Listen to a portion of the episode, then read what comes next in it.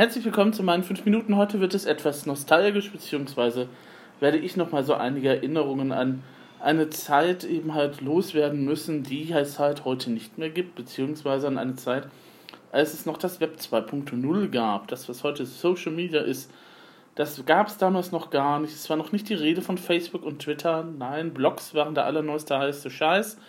Super waren die Systeme, wenn sie dann schon mal Trackbacks integriert hatten und man das nicht irgendwie andere Dienste halt einfügen musste.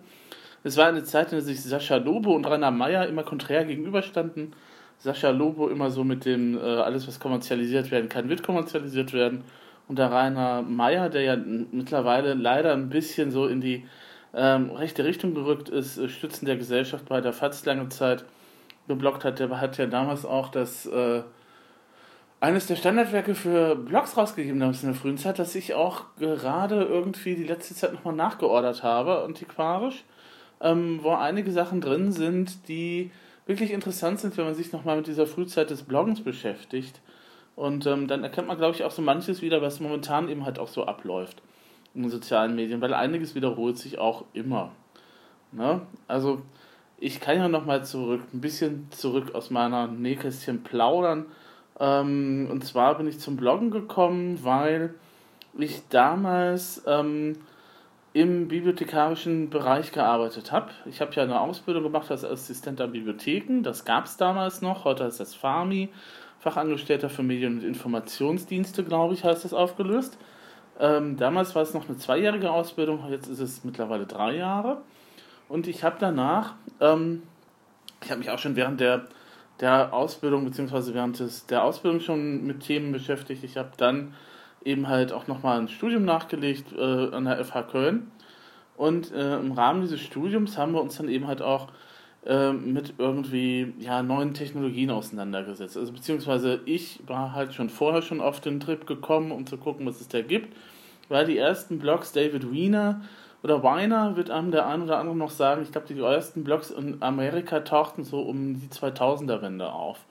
Ähm, damals war das wirklich so, ähm, dass es wirklich ein einschneidendes Erlebnis war. Also das kann man heute kaum jemandem noch vermitteln, wie revolutionär das war, dass es auf einmal Blogs gab oder Webseiten mit JavaScript, die man halt online irgendwelche ne, Net-Vibes, sage ich nur, war damals wirklich revolutionär, weil man auf einmal auf der Webseite selber irgendwelche Blöcke verschieben konnte. Vorher hattest du deine eigene Homepage, vorher war die Homepage statisch. Das heißt, du hast alleine als Autor warst für diese Web-Homepage verantwortlich, das bist du heute natürlich auch noch, aber diese Homepage hatte keinen Rückkanal. Man konnte zwar ein Gästebuchformular einbinden, ja, GeoCities werden sich äh, einige Leute daran erinnern, Bozo was zum Beispiel, ähm, dann hat, konnte man tatsächlich auch mit anderen Leuten Kontakt aufnehmen und das haben wir tatsächlich auch genutzt. Ähm, und zwar, als ich ähm, noch etwas im Science-Fiction-Fandom aktiv war, damals so in Köln, äh, um 98 rum gab es ein Forum, das nannte sich Voll Tom. Also von ähm, Tom, ähm, Volltoms Forum. Ähm, das war eigentlich gar kein Forum, sondern das war ein Gästebuch auf der Webseite von ihm. Das haben wir aber gehackt und wir haben dann eben halt da tatsächlich auch mehrere Diskussionen eben halt geführt und mehrere Stränge. Wir haben sogar einen ganzen Roman mit dem Ganzen verfasst, Rick Nebula. Ich weiß gar nicht, ob es den noch gibt. Ich google mal eben. Ähm, und so weiter und so fort. Also wir haben schon früh eben halt Sachen gehackt. Nick Nebula, ja natürlich, den gibt es noch. Oh Mann, der Rick Nebula-Lesung, das wäre super. Das muss ich nochmal machen. Das ist super. 2012 habe ich den hochgeladen, ich selber. Ach ja, das waren noch Zeiten. Sorry. Also wie gesagt, 2012, also vorher, das kann man sich heute nicht mal so richtig vorstellen. Das war wie, ähm, als wie wenn als MySpace das erste Mal irgendwie auftauchte, so ungefähr, ne? So, oder StudiVZ das erste Mal, wenn du dich das erste Mal StudiVZ angemeldet hattest und auf einmal diese ganzen Möglichkeiten gehabt hast, weil Facebook gab, gab ja erst später. Ne? StudiVZ war ja damals so clever und hat gesagt, okay, wir gucken uns das mal an, was Facebook da so macht und adaptieren das für den deutschen Markt. Ähm, war ja eine lange Zeit dann auch Marktführer, bis halt Facebook selber eben halt nach Deutschland gekommen ist und äh, man dann gemerkt hat, so gewisse Sachen haben die auch voneinander abgeguckt und abgekupfert, aber wie gesagt, Blogs waren total super und Blogs waren total wichtig wie gesagt, vorher gab es halt nur diese Einwegkommunikation. Ich habe einen Text auf eine Webseite gepackt, Man konnte mir eine E-Mail schreiben oder eben halt ins Gästebuchformular schreiben und dann konnte ich darauf antworten. Man konnte tatsächlich auch noch ein Forum anrichten, also ein PHP-Forum oder äh, was, ähm, ne, die ganzen Foren, die gibt es ja heute auch noch und die werden ja auch genutzt, um eben halt Fachinformationen auch nochmal weiterzuleiten. Es gibt diverse SF-Forums, die heute auch noch existieren, trotz eben halt oder vielleicht auch wegen Social Media, weil einigen Leuten das eben halt nicht geheuer ist und so weiter und so fort. Die ganze SF-Szene hat sich damals in Foren organisiert, mehr oder weniger. Also es gab das Bastei-Forum vom Bastei-Verlag für Leute, die eben halt Heftromane gelesen haben. Es gab das Pariroden-Forum für Leute, die Pariroden gelesen haben. Da habe ich mich weniger rumgetrieben. Ich war eher bei Bastei. Und, ähm, ne, und dann gab es noch so Sachen, es gab ein Farscape-Forum. Ich war mit einer der ersten, die halt diese Serie geliebt und geschätzt haben. Und das ist 20 Jahre her. Wow, ich werde alt. Ne, vor 20 Jahren, ich weiß gar nicht, das ist das erste Mal, ähm, hat Farscape eben halt das erste Mal bei Sat 1 äh, in den USA ausgestrahlt. Das kam bei uns ein bisschen später. Ich werde echt alt. Und ähm, ne, aus dieser, dann hat man sich auch mal getroffen und besonders bei diesem Farscape-Forum habe äh, gibt es auch immer noch ähm, äh, Leute, die sich regelmäßig zweimal oder einmal im Jahr treffen, um halt Serien zu gucken. Ne? Also ne? analog und digital, das war damals eben halt schon kein Gegensatz eigentlich. Ähm, aber ich wollte ja über Blogs was erzählen. Ähm, Blogs, ja, genau. Ich bin drangekommen, weil ich mal die Urlaubsvertretung für das damals äh, erste bibliothekarische Blog in Deutschland gemacht habe bei Etlef Stabenau, der das, äh, der, der Admin war und eigentlich auch immer noch ist, ähm, einige Wochen Urlaub war und gefragt hat, ob ich das denn nicht übernehmen wollen würde, weil ich hatte damals auch schon ein privates Blog bei dem, was jetzt eben halt WordPress geworden ist. Es gab verschiedene Kaffeepress bei der Vorläufer ähm, und so weiter und so fort. Es gab auch noch einen Dienst, den von, äh, von Labs, den Google dann aufgekauft hat. Daraus ist dann Google Blogs geworden ähm, und so weiter und so fort. Also ich hatte da schon ein bisschen Erfahrung, ich wusste, wie das funktionierte und äh, Etlef hat dann gesagt, ja hier, hier hast du die Zugangsdaten, ich bin jetzt zwei Wochen weg, mach mal. Ähm, und ich bin dann eben halt dabei geblieben. Ich war der, mit der erste Mitarbeiter in diesem Team, das sich dann später gebildet hat. Und äh, ich habe dann auch angefangen, tatsächlich den ersten bibliothekarischen Blog, Podcast eben zu machen, so 2004. Weil ich dachte, Mensch, Bibliotheken müssen doch eigentlich auch die Schwerspitze der Informationsgesellschaft äh, sein und müssen da doch auch mitmischen. Ähm, naja, zu den Erfahrungen dazu dann später irgendwann nochmal. Und äh, war dann eben halt, bin dann halt auf Blogs gestoßen. Und nach und nach, so um 2000, ähm, entwickelte sich dann in Deutschland tatsächlich auch so eine Blog-Szene, die damals noch sehr eng war. Weil es gab damals noch keine Trackbacks oder es gab keine Google-Suche. Ähm, es gab halt Blogs, es gab diese Blog-Systeme, es gab die Anbieter in den USA und du hast halt einen Blog eingerichtet und was ganz wichtig damals war, war die sogenannte Blog-Roll. Das heißt, du hast, wenn du einen Blog hattest damals, hast du auf Blogs verlinkt, die du irgendwo gefunden hattest und von denen, die du regelmäßig gelesen hast. Und von denen, na, wenn man da halt draufgeklickt hat, kam man ja halt in das Blog des anderen und dieser andere hatte wiederum eine Webhole und so weiter und so fort. Das System könntet ihr vielleicht noch kennen von den Webringen, die es damals auch gab. Das erkläre ich euch jetzt aber nicht, das könnt ihr nachgoogeln.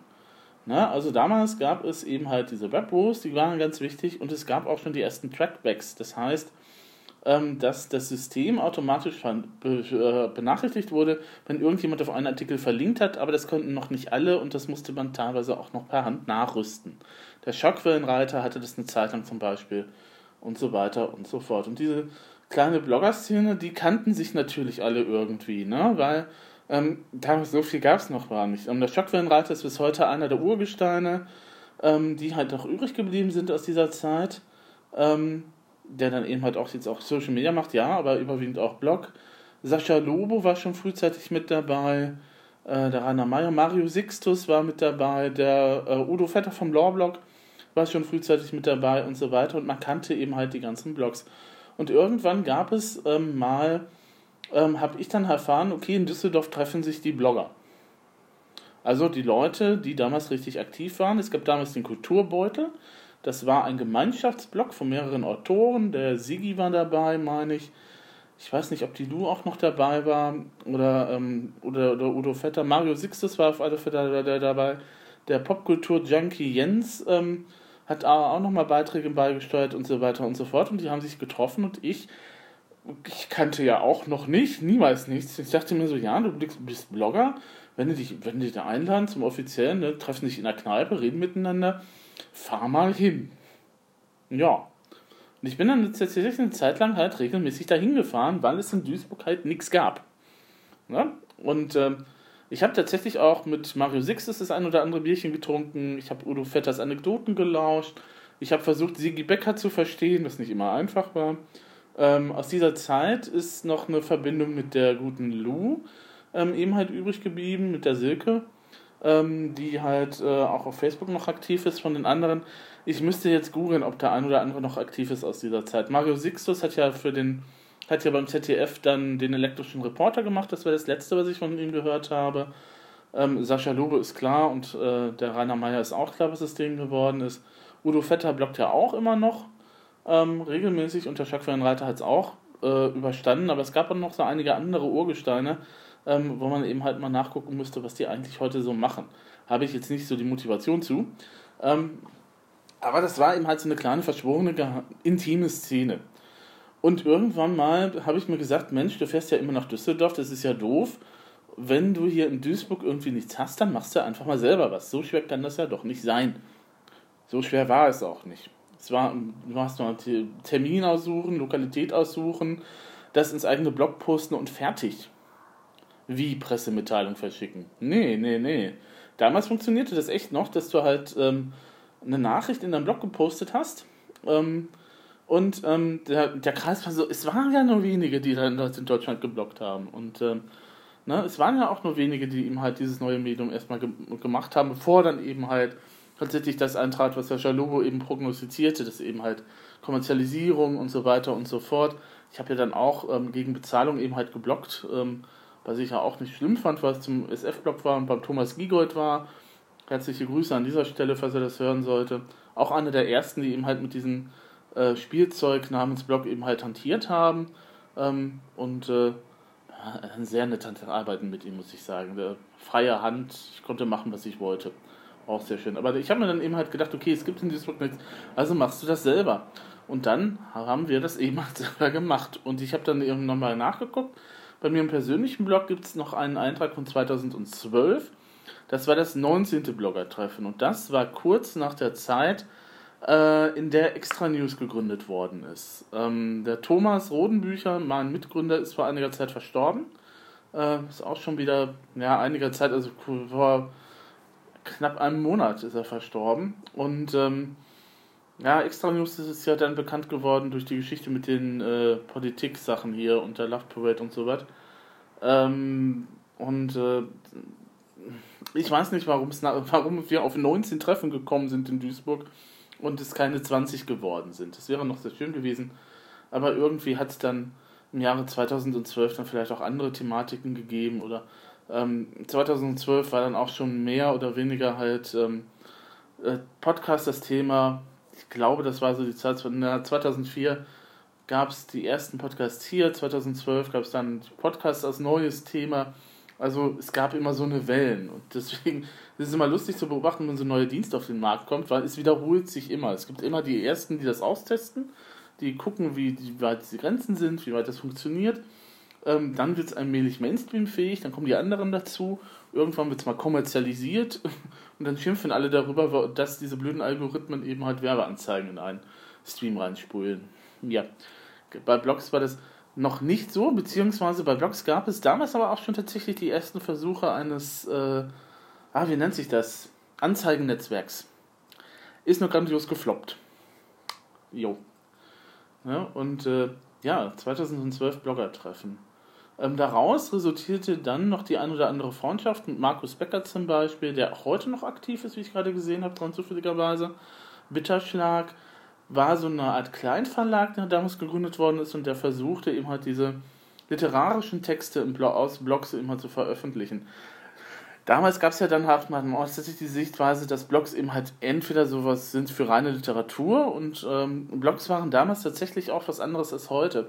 Blogs waren tatsächlich Tagebücher. Blogs waren Beschreibungen, Reflexionen, Notizen, Anekdoten, die man aus dem eigenen Leben, die man damals halt online gestellt hat, Ähm, das mit Werbung und so, mit Vodafone war damals ein richtiger, ähm, so ein richtiger Skandal auch. Also da haben sich etliche Leute darüber aufgelegt, also aufgeregt, als die ersten Blogger dann tatsächlich Werbeverträge hatten und sowas.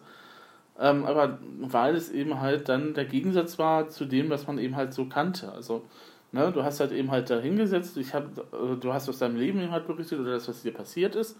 Was du Tage, hast du eben halt tagebuchartig online gestellt. Deswegen auch das Blog und nicht der Blog, das Tagebuch, das Internet, das Logbuch. Ähm, da beharre ich immer noch drauf. Und ähm, damals gab es auch diese ganzen Werbeanzeigen nicht und sowas. Und das, was heute ist, dass irgendwie jede Zeitung ein eigenes Blog hat oder irgendwie so eine Kolumne, die sich Blog schimpft, obwohl es keinen RSS-Feed gibt, den man abonnieren könnte. Ähm, ja, gut. Und äh, die Grabenkämpfe darüber, was ich Blog nennen darf und was nicht, möchte ich euch auch nie, möchte ich euch mal vorenthalten, weil das war wirklich teilweise sehr absurd. Aber wie gesagt, es war eben halt eine Zeit, in der alles ein bisschen anders war, in der sozusagen eine richtige Aufbruchstimmung da war, weil du tatsächlich auf einmal Kommentare lesen konntest und schreiben konntest. Du konntest Kommentare schreiben und die wurden sofort gelesen, die wurden sofort veröffentlicht und die wurden sofort beantwortet eventuell. Oder es gab eine regelrechte, gute, fruchtbare Diskussion. Naja, wie das immer halt so ist, siehe Facebook, na, das hat dann eben halt äh, dann eben halt manchmal eben auch, war es halt ein bisschen, naja, gut. Lassen wir das mal. Ähm, also es gibt auch Blogs, die dann die Kommentarfunktion dann auch wieder abgeschaltet haben, also gesagt haben, also so was da jetzt an Müll reinkommt. Und es war auch immer noch ein bisschen blöd wegen den Spammern dann auch, die, da, die es damals noch sehr viel einfacher hatten als heute. Und teilweise hatten Blogs dann eben halt keine Kommentare. Und dann gab es dann eben tatsächlich auch schon die Diskussion, ist das ein Blog, wenn es keine Kommentare erlaubt? ist das ein Blog, wenn es keinen RSS-Feed hat, aber wenn es regelmäßig Einträge gibt. Darf das sich das dann Blog nennen? Ja, ja. Ne? Wie das immer so ist. Es gibt dann die Hardcore-Fundamentalisten und so weiter und so fort. Was ich aber ganz lustig finde, ist, dass es tatsächlich diesen Rick Nebula-Roman noch gibt, den ich damals online gestellt habe. Und das ist gut, dass ich den online gestellt habe, weil das mit einer der für mich am nettesten ähm, ja, es ist eine, eine, Erinnerung an eine wunderbare, nette Zeit. Ähm, ich könnte mal mal gucken, dass wir das hier vielleicht das veröffentlichen. Ähm, gut, ich muss das jetzt mal erklären, weil ich ihn gerade hier habe. Also Rick Nebula ist eine Parodie auf die üblichen Heftromane aus den Anfangsjahren der SF-Zeit. Es gibt also Rick Nebula, den wunderbar strahlenden, harten Weltraummann. Ähm, es gibt eben halt äh, einen sogenannten Autor, der nennt sich Pepi Doc Müller. Darunter verborgen sich unter anderem ich. Ich habe einen Teil mitgeschrieben, Volltom Tom hat einen Teil mitgeschrieben, Jürgen Heinzerling damals noch und äh, Dirk van den Boom. Ähm, das war so ein, das ist tatsächlich im Forum entstanden damals, in diesem Gästebuchforum, äh, wo einfach irgendwie jemand angefangen hat und wir haben dann alle irgendwie fortgesetzt. Ähm, ne? Also ich muss euch mal irgendwie einen Absatz vorlesen, damit ihr wisst, was das eigentlich ist. Also, als die Rakete mit lautem Krachen in den Himmel flog, guckte Rick Nebula ganz verträumt. Er wollte auch bald in den Himmel fliegen und dann ins All. Da vorne stand auch schon seine Rakete, die hieß Star Destroyer XX und war die größte Rakete der USA-Raumflotte aus Amerika. Rick war ganz schön stolz, denn er war Captain. Da kam Harry zu ihm, der war sein bester Freund und so weiter und so fort. Also ihr merkt, das ist echt eine Parodie auf alle Ganzen. Es gibt ähm, Fressen, es gibt singende Gänseblümchen, es gibt absurde Handlungsstränge und ich finde das total super, dass es diesen Roman einfach noch gibt. ich dachte, den gibt es nicht mehr. Äh, ich hatte davon noch mal ein Druckexemplar damals, ähm, aber das war mir irgendwie tatsächlich abhanden gekommen. Und äh, das ist ja super. Muss ich gleich nochmal teilen. Das gehört auch zu meiner Vergangenheit und äh, natürlich Ne? Manchmal ist es schade, weil ich habe mich jetzt so mit, mit gewissen Sachen auch nochmal aus Gründen eben halt beschäftigt und manchmal ist es halt einfach so, dass du eben halt eine Zeit lang halt mit Leuten unterwegs bist und dann aus Gründen, die, die, die du heute auch nicht mehr weißt, dann eben halt verlierst du den Kontakt. Und das ist gar nicht bös gemeint und das liegt vielleicht auch gar nicht an dir selber, sondern vielleicht auch am anderen, aber äh, es ist manchmal bedauerlich, ja. Also zu, zu Markus Becker zum Beispiel habe ich irgendwann mal den Kontakt verloren. Ich weiß nicht warum. Ich werde ihn auch jetzt nicht mehr per E-Mail anschreiben oder sowas. Ähm, aus dem Fandom, also aus dem Science-Fiction-Fandom, in dem ich immer gerne gewesen bin, bin ich auch nach einer Zeit rausgestiegen, ähm, weil, naja, aus Gründen. Und ähm, ja, wenn man mich jetzt darauf anspricht, ja, ich vermisse diese Zeit, aber es war damals auch noch was anderes. Es war damals eine andere Fanszene als jetzt. Es war damals eine andere Szene, es war damals ähm, noch ein paar andere Leute, die da mitgewirkt haben, ähm, die jetzt auch schon teilweise gestorben sind. Ähm, meine Bekannten aus Köln, zwei meiner Bekannten aus Köln sind auch schon seit mehreren Jahren dann eben halt jenseits äh, im unbekannten Land.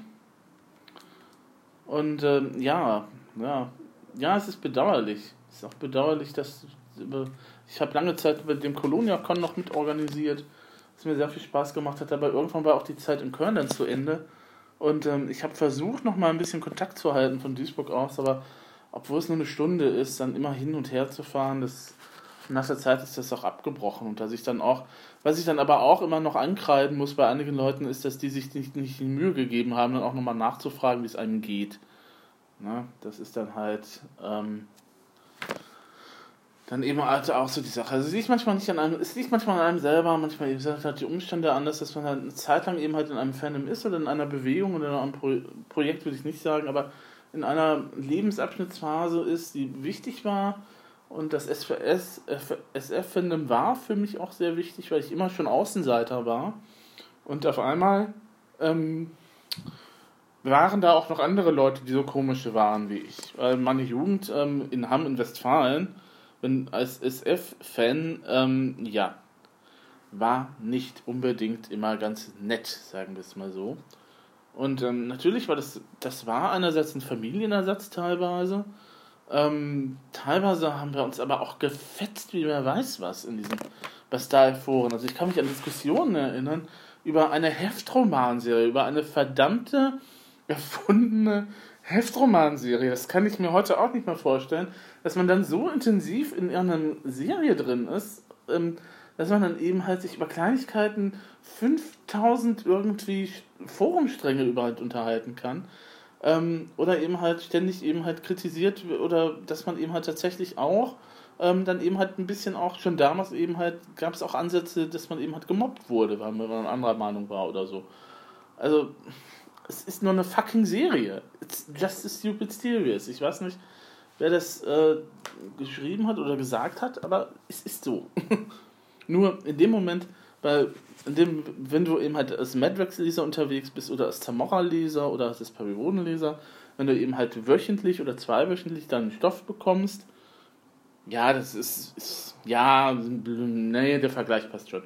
Wenn du eben halt deinen Stoff bekommst und dann sich mit Leuten unterhältst und dann sagst, okay, ja, bei Perry Woden gibt es ja sowieso unendlich viel an Historie, die du dann noch aufarbeiten kannst oder unterhalten kannst und dann, ähm, du kannst dich ja tatsächlich auch in solchen Welten verlieren.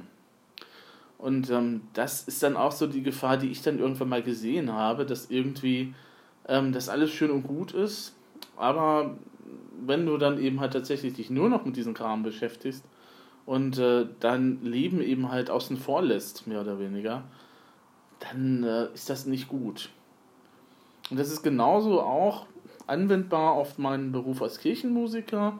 Ähm, da habe ich ja auch, das, was ihr gar nicht wisst, mal einen Crash gehabt, vor zwei, zwei oder Jahr, drei waren es, zwei Jahre. Ähm, wobei ich bis heute vermute, dass es eine sehr leichte depressive Episode war, aber zu dem Zeitpunkt wusste ich auch noch nicht, dass mein Vater eben halt depressiv ist und ja, das ist vererbbar. Und ähm, da seit ähm, und ja, ne, und äh, da war es dann irgendwie, kam dann irgendwie alles zusammen und ich war noch auf dem Werkwochenende und äh, habe dann eben halt gemerkt, dass ich für drei verschiedene Gottesdienste in einem Sonntag zugesagt habe, an denen ich überhaupt nicht konnte. Habe noch irgendwie versucht, händeringend irgendwelchen Ersatz zu schaffen und habe es mir mal da an diesem Wochenende tatsächlich mit etlichen Kollegen verscherzt. Es hat sich bis heute auch so gehalten, dass einige Kollegen eben halt sehr distanziert sind mit mir, aber das ist halt so und ähm, da bin ich auch nicht stolz drauf. Und äh, diese Krise hat sich dann auch nochmal langgezogen und irgendwann habe ich dann gesagt, okay, sag mal, was machst du hier eigentlich? Ähm, du bist montags irgendwie mit Kirchens beschäftigt, dienstags und mittwochs, dienstags Chor bei Volker, ähm, mittwochs ist Posaunenchor, Donnerstags hast du mal nichts mit Kirchens, Donnerstags ist Kantoralprobe, das ist auch was mit Kirchens und du hast eigentlich nur noch den Freitag und den Freitag ballerst du dir auch nochmal unheimlich zu. Mach mal ein bisschen langsamer oder speck mal ab. Und ähm, dazu kam noch ein, zu diesem Zeitpunkt kam noch ein anderer Konflikt, eben halt mit einem anderen Kirchenmusiker damals und das hat dann eben halt dazu geführt, dass ich gesagt habe, Leute, das ist mir alles zu viel. Ich ziehe mich jetzt ein bisschen zurück. Ähm, ich mache gerne meine Sachen in Beek weiter, also Montag und so, ne? Dafür werde ich auch für bezahlt. Das ist ja auch noch was anderes, wenn man freiwillig was macht und wenn man halt dafür bezahlt wird. Und ähm, da fühle ich mich auch recht wohl ich muss sagen, auch Beek, die Gemeinde hat ihre hat Probleme, ja, natürlich, aber es war ist schon ein bisschen anders als äh, in NW, sozusagen. Und ähm, ja, ne, das hat damals eben halt, also es hat damals gekracht und zwar ganz derbe. Und äh, das war aber auch ganz gut, weil ich dann gemerkt habe, okay, du verrennst dich hier wieder. Das ist hier aber, und das, das habe ich später dann auch gemerkt, ist so, das passiert immer dann, wenn man gerne für seinen Job, wenn man gerne im Job arbeitet. Klingt bescheuert, aber man arbeitet, man beutet sich gerne selber aus. Ja, das ist bei Kirchenmusikern auch nicht anders als bei anderen Leuten.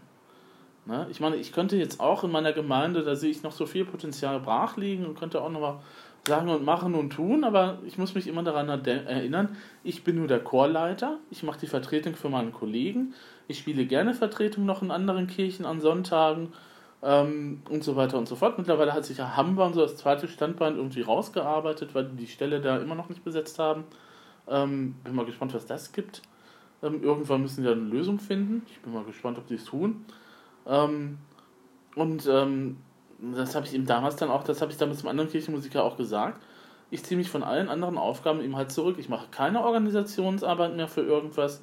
Ähm, ich bin gerne irgendwann mal noch dabei und mache mit, aber ich bin nicht mehr in den Planungsteams vorhanden. Das hat Zeit gefressen, gefressen, die ich einfach nicht mehr hatte. Und irgendwann mal, wenn du zu viel machst, bist du auch einfach erschöpft. Und wie gesagt, seitdem ich weiß, dass mein Vater depressiv veranlagt ist, ähm, habe ich so auch mal, muss ich eben halt auch besonders auf mich ein bisschen aufpassen, weil sonst macht es ja keiner. Das ist ja immer auch das Blöde. Ne? Und äh, ja, so ist das dann halt. Ne? Also wenn man seinen Job mag, ist man immer, steht man immer in der Gefahr, zu viel zu arbeiten. Ne? Ich habe nur meine fünf Stunden in der Woche, die fülle ich auch gut aus. Ich mache das, das ein oder andere mache ich noch extra. Ähm, na gut, für die Klavierlehrerstunden, die ich dann gebe, also für die Stunden am Klavier, die ich gebe, werde ich auch bezahlt. Das ist dann eben halt auch okay. Ne? Also, wenn es da irgendwie einen Gegenwert gibt, ist es super. Aber ich werde nicht mehr irgendwie in irgendwelchen Posaunenchören vorhanden sein. Ähm, ich mache weiterhin das Projekt mit meiner Flötenkameradin zusammen. Das ist aber auch, ähm, das ist zwar regelmäßiger, aber auch nicht so regelmäßig, beziehungsweise das macht uns beiden ganz viel, schön viel Spaß und äh, das ist auch nur ein Termin in der Woche. Jetzt hat sich herausgestellt, dass ich bei den Grünen noch mal ein bisschen eher involviert bin, aber das ist auch das Schöne, ähm, das sind Termine, die nur einmal im Monat sind. Also es sind keine regelmäßigen Termine und selbst wenn, wenn mir das, das dazwischen kommt, dann ist, es sind keine Pflichttermine ich bin in verschiedenen, ich bin in zwei AKs drin, Arbeitskreisen ähm, hier in, in Duisburg. Ähm, das reicht dann auch, beziehungsweise ich bin jetzt auch noch im Baumhaus, das ist auch noch was anderes. Ähm, erzähle ich euch mal irgendwann, wenn, wenn wir das offiziell eben definiert haben, was wir eigentlich so machen. das hat was mit Digitalisierung und Stadt zu tun, natürlich. Und ähm, ich denke mal so, das reicht dann auch. Also, na, ich muss sagen, ich fühle mich jetzt auch viel, viel wohler, indem ich sagen kann, okay, ich habe jetzt auch noch ein paar Tage in der Woche frei abends. Ne? Montag ist ja natürlich immer belegt, ist klar. Dann kommt irgendwelche am Mittwoch. Der Donnerstag ist auch belegt, weil ich wieder in der Kantorei mitsinge. Weil die sonst, äh, die haben Tenormangel momentan und außerdem machen die Foré, das Requiem. Ah, das wird schön. Ähm, das mache ich aber nochmal gern und das ist einmal in der Woche okay. Also das heißt, ich habe dann zwei Tage, zwei Tage in der Woche, die belegt sind. Beim Rest bin ich dann eben halt mehr oder weniger frei. Beziehungsweise Mittwoch gebe ich nochmal Klavierstunden vormittags. Äh, ähm, okay, ne, aber dafür werde ich ja bezahlt und das ist ja dann auch okay so. Und ansonsten kann ich dann halt frei verfügen, also bis über die Sonntage natürlich, wo ich dann sagen kann, okay, Ähm, ich mache mal Vertretung in Hamborn. Ich vertrete sehr gerne auch in Castrop-Rauxel im, im, Krankenhaus, im IVK. Ähm, da bin ich reingekommen durch einen Freund von mir, einen Bekannten, der da Pfarrer ist. Der ist Pfarrer und gleichzeitig äh, nicht System, systemischer Berater, also ähm, so Richtung Familientherapie und sowas. Ihr wisst, was ich meine, denke ich. Schlagt es einfach mal nach. Systemischer Berater ähm, und so weiter und so fort. Und da hat mich eines Tages gefragt, kannst du denn nicht, ja, du spielst doch Orgel, kannst du denn nicht bei uns mal auch was machen? Mache ich auch sehr gerne, wobei das, die Orgel in Castrop ist ein bisschen seltsam. Da ist nämlich der Bass an die Tasten gekoppelt. Also wenn man oben an die Taste, wenn man unten das Pedal drückt, kommt oben direkt die entsprechende Taste auf dem Manual. Das ist etwas seltsam. Deswegen spiele ich da nicht man deswegen spiele ich da nur Manualiter. Weil es dann nicht einfach geht. Also nur auf den oberen ohne Pedal Manualiter, ne? Ja, dem Schronzern, Schrecken, meine Güte, aber das sind auch so Sachen.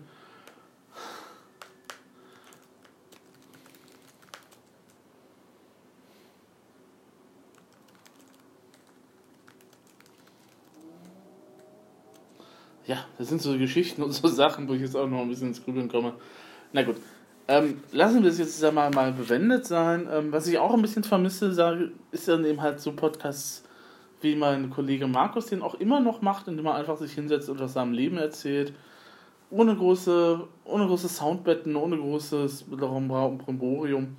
Ähm, sowas ähnliches mache ich ja auch beim IDR-Podcast. Da gibt es ja auch nur meine Stimme zu hören und sonst nichts und vielleicht auch mal öfter wieder hier, weil es mir jetzt auch wieder Spaß gemacht hat zu podcasten und vielleicht ist es ja auch nochmal so ein Ventil für das ein oder andere, was dann noch kommen wird in Zukunft.